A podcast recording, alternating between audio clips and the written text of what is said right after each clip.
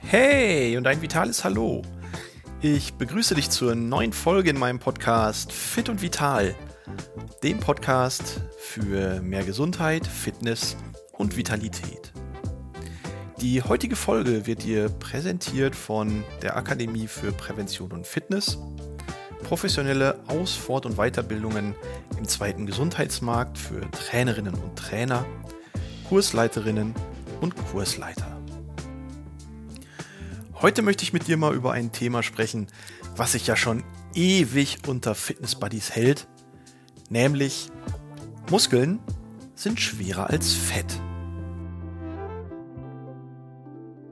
Und wenn ich ganz ehrlich bin, als ich so an meine Anfänge im Berufsleben zurückdenke, wo ich ja auch in einem Fitnessstudio gearbeitet habe, später dann in einem Gesundheitszentrum, da müssen wir einfach sagen, ja, diese Argumentation, Muskeln sind schwerer als Fett oder ja, durch Training wandelst du Fett in Muskeln um.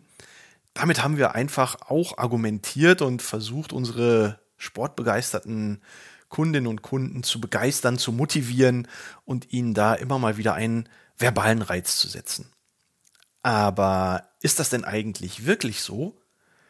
Kann ich Fett in Muskeln umwandeln und sind Muskeln schwerer als Fett? Fangen wir mal mit der ersten Aussage an und da müssen wir einfach sagen, nee, du kannst keine Fettzelle in eine Muskelzelle umwandeln.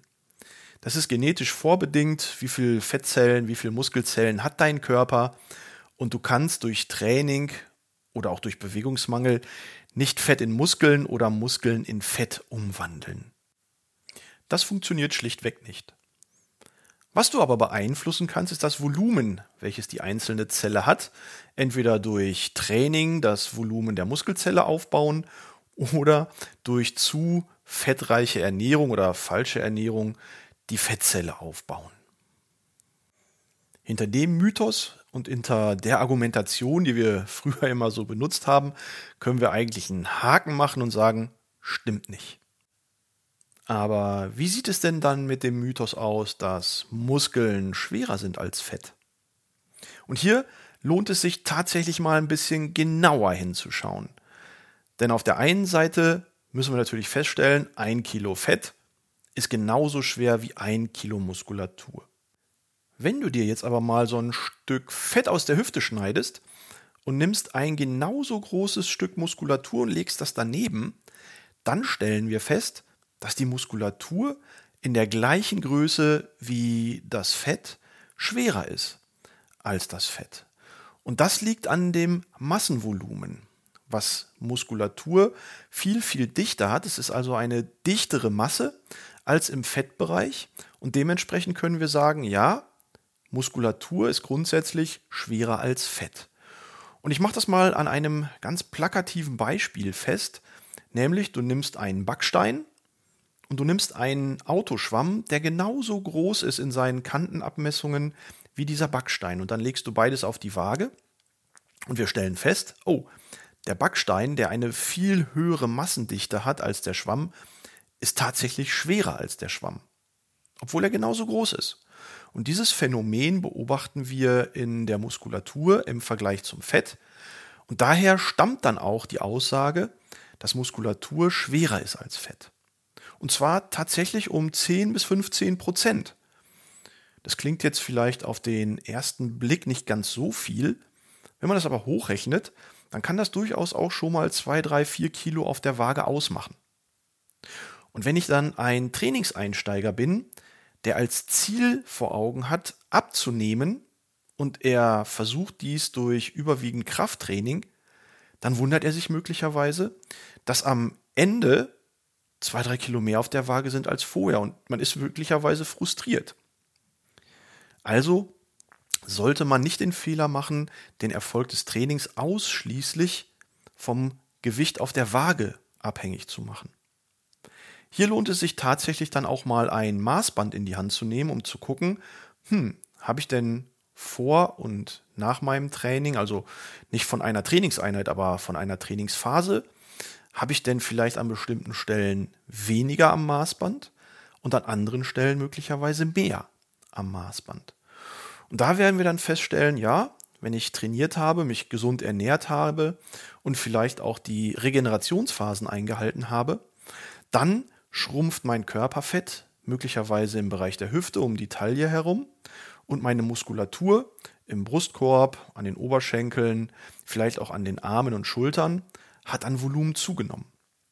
Und wenn ich dann verstehe, dass das Massenvolumen der Muskulatur schwerer ist als das Massenvolumen äh, des Fettgewebes, dann wundert es mich natürlich auch nicht, wenn ich auf der Waage zwei, drei oder vier Kilo mehr habe, obwohl mir die Hose weiter geworden ist und mir möglicherweise mein T-Shirt jetzt enger am Körper liegt. Um das zu erreichen, müssen wir natürlich unser Training immer unter trainingswissenschaftlichen Gesichtspunkten strukturieren. Und für Trainingseinsteiger ist es hier zunächst einmal wichtig, dass wir uns im Bereich des Kraftausdauertrainings bewegen. Also höhere Wiederholungszahlen, weniger Gewicht. Oder es muss auch gar nicht das Krafttraining mit Geräten oder mit Hanteln sein. Vielleicht fängst du einfach auch mal mit Liegestützen, mit Kniebeugen und Klimmzügen an und trainierst hier tatsächlich auch die großen Muskelgruppen, die dafür verantwortlich sind, dass wir hinterher schöne Massenveränderung und Gewichtsveränderung auf der Waage verspüren. Zudem dann im Krafttraining auch immer schön an die Regenerationsphasen denken und die Muskelgruppe, die ich gerade trainiert habe, ruhig zwei bis drei Tage oder vielleicht auch mal vier Tage in Ruhe lassen, bevor ich dann den nächsten Trainingsreiz setze. Das hat was mit dem Thema Superkompensation zu tun und bedeutet, dass eine Muskulatur, die durch Trainingsreize ermüdet, erst einmal ein paar Tage braucht, um sich zu erholen. Und wenn ich da zu früh einen Reiz setze, einen nächsten Trainingsreiz, dann kann meine Leistungsfähigkeit sogar runtergehen. Und das wollen wir vermeiden. Und deswegen immer schön zwei, drei oder vier Tage Pause setzen, bevor der nächste Trainingsreiz für die gleiche Muskulatur im Training gesetzt wird. Kombinieren können wir an der Stelle unser Training dann gerne auch mit dem Cardio-Training, also Schwimmen, Radfahren, Laufen, Walken oder was auch immer euch da so einfällt. Und auch hier für Einsteiger immer schön darauf achten, erstmal mit kleinen Intervallen beginnen.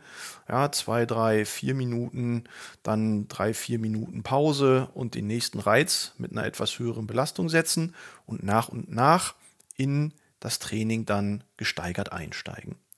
Und so verbrennen wir auf der einen Seite Volumen in unseren Fettzellen und bauen auf der anderen Seite Volumen in unseren Muskelzellen auf das kann sich aufs Körpergewicht auswirken, aber insbesondere natürlich auch auf die Körperverteilung und die Körperzusammensetzung. Und ja, dann kann es schon mal sein, dass die Hose weiter wird und das T-Shirt enger. Aber im Großen und Ganzen fühlt man sich fitter und ist natürlich gesünder. Ja, wie ist das bei dir? Hast du auch diesen Mythos im Kopf gehabt, dass Fett leichter ist als Muskulatur oder anders, dass Muskulatur schwerer ist als Fett. Ich bin sehr gespannt. Lass mir doch einfach mal deine Informationen, deine Meinung auf den Social Media Kanälen unter Kunert Gesundheit da. Und ich würde mich freuen, von dir zu hören und sage einfach mal bis demnächst. Dein Christian Kunert.